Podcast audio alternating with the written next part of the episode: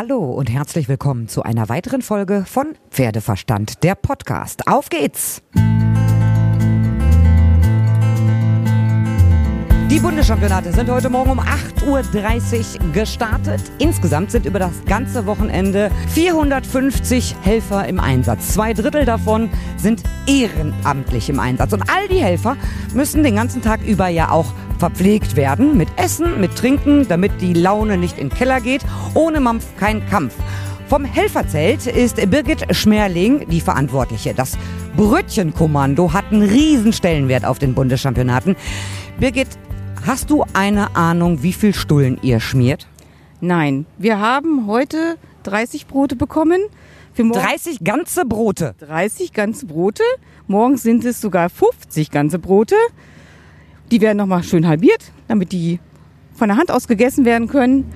Brötchen morgen 300. Es nimmt kein Ende. So, wann fangt ihr denn morgens an? Weil die Brote müssen ja geschmiert werden, die Brötchen müssen geschmiert werden. Das ist ja das Erste, was gemacht wird. Und sie werden ja nicht nur geschmiert, ich habe es gesehen. Sie sind auch noch liebevoll verziert. Da ist ein Gürkchen drauf, mal eine kleine Tomate. Also das ist enorm viel Schnibbelarbeit. Das ist richtig. Meine Damen kommen alle morgens um 6 Uhr. Wir sind in zwei Schichten, die anderen kommen um 11. Aber um 6 Uhr geht es hier tatsächlich zur Sache. Da wird erstmal die Brötchen geschnitten und dann geht das Schmieren los, das Dekorieren, das Belegen, natürlich vorher belegen. Und ja, die packen alle, halten alle zur Stange. Bist du auch ehrenamtlich oder bist du hauptamtlich hier im Dienst? Ich bin hauptamtlich, ich bin bei der FN angestellt, bin da in der Buchhaltung tätig. Und der Rest hier im Helferzelt ist ehrenamtlich oder auch teils hauptamtlich? Teils hauptamtlich und viele Ehrenhelfer. Wenn man das ehrenamtlich macht, den ganzen Tag Brötchen schmieren, irgendwann kann man es doch nicht mehr sehen, oder? Ich glaube doch, weil wir haben viel Spaß an der Sache und das hört nicht auf. Ihr habt auch ein Spülmobil da, damit das ganze Geschirr natürlich auch ratzfatz gespült werden kann. Ich habe gesehen, ihr habt zwei XXL Kaffeemaschinen. Das sind ja keine Kaffeemaschinen, das sind so eher so Kaffeecontainer, würde ich sagen. Wo kriegt ihr das ganze Equipment her? Das kommt alles von der äh, Firma Darboven. Die äh, Kaffeemaschine selber nicht, aber sonst alles von Darboven. Milch, Zucker, alles was dazugehört. So, und wer kauft den ganzen anderen Kram ein? Brot, Brötchen, Käse, Salami, anderen Aufschnitt, Gürkchen, Tomaten? Die Brötchen, Brot kommt alles von der Firma Mittelberg. Auch diese Knabberstangen, die Geflügelrollen, Kuchen, alles von der Firma Mittelberg. Ihr kriegt das morgens immer alles hierhin geliefert? Die, äh, ein Taxiunternehmen bringt uns morgens die Sachen hierhin. Die holen das aus Bad Iburg ab. Und es ist um halb sechs hier. So, ihr habt ja nicht nur Brot und Brötchen und Kaffee, sondern noch viele andere Sachen. Den ganzen Tag über kann man sich hier als Helfer äh, schön ähm, verköstigen. Was habt ihr noch alles in der Theke? Mettentchen, Frikadellen, Eier, alles, was das Herz begehrt. Süßkram auch. Süßkram auch, sogar Süßigkeiten. Die ehrenamtlichen Helfer machen das ja bestimmt nicht zum ersten Mal. Das sind hier auf dem Bundeschampionat generell echt Überzeugungstäter. Wer einmal dabei ist, bleibt als Helfer über Jahre erhalten. Wie kann man diese Motivation der Mitarbeiter aufrechterhalten? Die haben einfach Spaß daran und fragen auch jedes Jahr, können wir wieder mitmachen? Da äh, reicht ein Anruf, eine E-Mail und die Leute kommen. Was ist denn die besondere Herausforderung im Brötchenkommando, also im Helferzelt? Welche Aufgabe muss bewältigt werden? Die Schnelligkeit, weil es muss alles, morgens wird es um 7 Uhr schon teilweise weggebracht, zu den Stallleuten, dann zu den einzelnen Plätzen, dann geht es schon um 7.30 Uhr los und dann muss alles fertig sein. Wann seid ihr abends fertig? Mm, wir schließen eigentlich das Zelt um 17 Uhr, aber ich würde sagen 20 Uhr. Wenn man jetzt wirklich den ganzen Tag mit Salami und Kinderwurst und Käse zu tun hat, also ich hätte den ganzen Tag keinen Hunger mehr. Geht das euch auch so? Ich esse hier nicht viel. Sondern dann geht's rüber zur Currywurstbude oder wohin? Auch nicht. Ich esse, also bleib dabei. Ich esse mal zwischendurch ein Schnittchen, aber ich komme, glaube ich, hier kaum weg. Dann gibt es ja wahrscheinlich wie überall auch so Stoßzeiten. Wenn jetzt auf einem Prüfungsplatz eine längere Pause ist oder eine Prüfung vorbei ist, dann kommen die Helfer aus dem Dressurbereich zum Beispiel hierhin, dann wird es schon mal stressig. Ähm, nee, für unsere Fahrer wird es stressig, weil die müssen das alles dahin bringen. Ah, das Essen wird auch noch auf dem gesamten Gelände verteilt? Auf jeden Fall. Wir haben zwei Autos, die wir zur Verfügung haben. Und dann müsste das eine halbe Stunde vor Prüfungsbeginn, müssen die Sachen am jeweiligen Standort sein. Das heißt, die Helfer, die dort vor Ort im Einsatz sind, zum Beispiel am Reitpferdeplatz, die können sich daran bedienen, auch die Richter? So ist das. So, und dann habt ihr ja wahrscheinlich auch noch mehr als 450 Leute zu verköstigen, ne? Nee, ich glaube, die sind alle mit drin. 450 passt. Wie kalkuliert man das denn, was man dafür braucht? Also ich bin ja schon überfordert, wenn ich eine Party zu Hause mache mit 25 Leuten, was ich so da an Essen brauche oder an Getränken. Das, oder ist das einfach die Erfahrung? Das sind die Erfahrungswerte, das macht alles die Ulla Brügge, die macht das ja schon äh, jahrelang, die Bestellung. Für mich ist es ja dieses Jahr das erste Jahr, dass ich das mache. Das sind Erfahrungswerte. So, und ihr seid wahrscheinlich ein reines Mädelsteam. Nein, die Fahrer sind äh, zwei hübsche Jungs. Ah, okay, das, die helfen aber auch nur mit, weil's, weil sie Auto fahren können. Ich glaube, das ist der Grund. Unter anderem vielleicht. Aber ich kann mir echt schon vorstellen, wenn so eine Mädelstruppe, ihr habt daneben an, habe ich gerade gesehen, zwei Container, da habt ihr in der Mitte einen riesen Tisch, die Regale sind voll mit Lebensmitteln und dann sitzt man in einer großen Runde zusammen und schmiert Brötchen. Ist das tatsächlich Fließarbeit? Der eine schneidet das Brötchen oder das Brot durch, der nächste macht Margarine drauf, der nächste den Belag und der, der vierte dann die Verzierung. Genau so ist es. Hammer, aber da kann man auch schön klönen dabei, ne? Auf jeden Fall und ein Sekt darf auch nicht fehlen. Das muss auch sein. Vielen, vielen herzlichen Dank für euer Engagement. Auch die ganzen Ehrenamtlichen, die im Einsatz sind, ohne die ging's ja gar nicht. So ist es. Dankeschön. Danke auch. Danke. Und dann habe ich heute auf den Turnierplätzen schon ein paar Prüfungen verfolgt, aber das ist ein echtes Mammutprogramm. Gucken wir mal auf die fünfjährigen Dressurpferde. Die sind um 8.30 Uhr gestartet. 76 Starter gab es. Ende der Prüfung gegen 18.30 Uhr, also gut 10 Stunden. Ja, mit Pausen von 15 oder 20 Minuten zwischendurch. Aber wer will da denn noch den Überblick behalten? Ich auf jeden Fall nicht. Sonst hätte ich auch nichts von den Reit- oder Springpferden gesehen. Aber am Dressurplatz ist mir eine Trainerin aufgefallen mit holländischem Akzent. Den mag ich ja. Christa Lamoyeux war sogar mal Bundestrainerin der Pony-Dressurreiter und mit ihr habe ich über die Einzigartigkeit der Bundeschampionate gesprochen.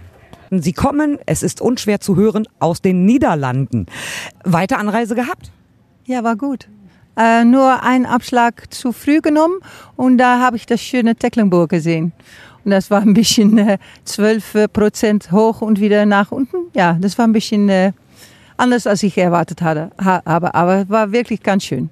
Als äh, ehemalige Bundestrainerin der Ponyreiter von Holland äh, haben Sie ja ganz, ganz viele Turniere international gesehen. Was macht denn die Bundeschampionate so einzigartig? Ich glaube, die Atmosphäre, die hier ist, äh, die Leute, ich habe hier auch selber geritten mit äh, deutschen Hengste und äh, das war immer ganz großartig. Ja, es ist wirklich äh, etwas, das ist einmalig auf der Welt. Gibt es sowas in Holland auch, die Bundeschampionate hier in Warendorf, die jungen Pferde in der Disziplin Dressur, Springen, Vielseitigkeit, alle an einem Wochenende? Gibt es sowas in Holland? Nee, ich glaube, wir haben die, der Platz auch nicht groß genug, um das alles äh, zusammen zu machen. Und das, das ist das auch das Unike hier in Deutschland. Das ist wirklich großartig. Gerade war Ihre Reitschülerin, die äh, Linda, war in der Prüfung. Äh, 7,4 ist gutes Mittelfeld. Die Prüfung, nee. ja, sind Sie nicht zufrieden? Nee, nee, nee, nee. Sie hatte nicht ganz viel besser reiten können, aber da waren zu viele kleine Dinge, die äh, mich gestört haben und äh, kennlich auch die, der Richter. Also diese fünfjährigen Dressurpferde laufen den ganzen Tag in der ersten Prüfung. Wie ist die Konkurrenz? Ist es ein gutes, starkes, fünfjähriges Feld? Ja, ganz stark. Ich habe heute Morgen schon ein paar gesehen und da dachte ich schon, wow, wirklich, wirklich ganz gute Pferde. Aber ähm, eben wenn es ein ganz gutes Pferd ist, dann sagt es noch nichts über, wie sie die äh, äh, Prüfung im Ring machen. So, das, ja, das ist Dressur. Und wenn es wirklich eine gute Prüfung ist, dann weiß man noch nicht, ob die Rechte das auch mögen. Denn ja, es ist ein bisschen Geschmack. Das ist ja wirklich eine einzigartige Atmosphäre. Die Pferde sind aber noch sehr, sehr jung. Jetzt gehen die da in das Prüfungsviereck mit einer riesen Tribüne, mit den Zuschauern sehr, sehr nah dran. Wer ist denn aufgeregter gewesen? Ihr Pferd heute oder Ihre Schülerin? Ich. Denn ich kann gar nichts mehr machen. Wenn sie da reingeht, dann, dann hoffe ich, dass sie alles so macht, wie ich ja gesagt habe. Aber ich kann nichts mehr. Ich bin viel lieber Reiterin und das Pferd hat schon mehr gesehen. Die, ja, wenn, wenn die, die Pferde, die hier laufen, die haben schon ein, mehrere Qualis gemacht und dann, ja, dann wissen sie schon ein bisschen Bescheid über viele Leute, Applaus, äh, Tribüne. Äh, ja, das geht schon. Ich kenne das auch, dass man als Zuschauer am schlimmsten aufgeregt ist. Es ist schlimm, weil es die Ohnmacht ist, oder? Ja, das stimmt genau. Man kann nichts mehr. Nein. Und dann hofft man nur und dann laufe ich ein bisschen hin und wieder und dann denke ich, ah, bitte. Haben Sie denn jetzt noch weitere Schüler hier am Start? Nee, nee, nee, nee, nicht hier in Warndorf. Nee. Und jetzt, wie geht das Wochenende weiter? Gut, sie kann noch mal ins kleine Finale gehen ja. und dann? ja, morgen gehen wir davor.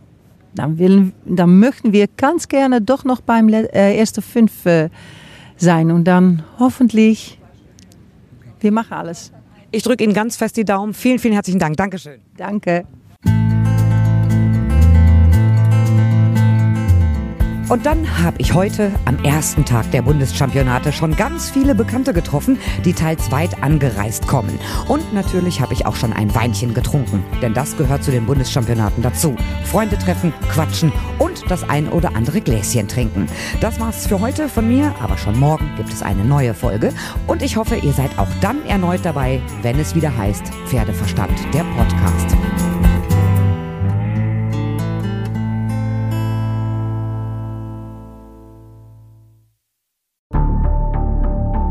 Wie lange kann ein Mörder sein dunkles Geheimnis bewahren? Wann bekommen die Angehörigen Gewissheit und die Opfer Gerechtigkeit? Jedes Jahr werden bei der Polizei rund 100.000 Menschen als vermisst gemeldet. Drei Prozent davon, also 3000 Menschen, bleiben länger als ein Jahr verschwunden. Einige werden nie wieder gesehen. Seit gut drei Jahren arbeitet die Polizei in NRW mit sogenannten Cold Case Units. Das sind Abteilungen, die wirklich nur damit beschäftigt sind, Mordfälle zu bearbeiten, die teilweise seit Jahrzehnten ungeklärt sind.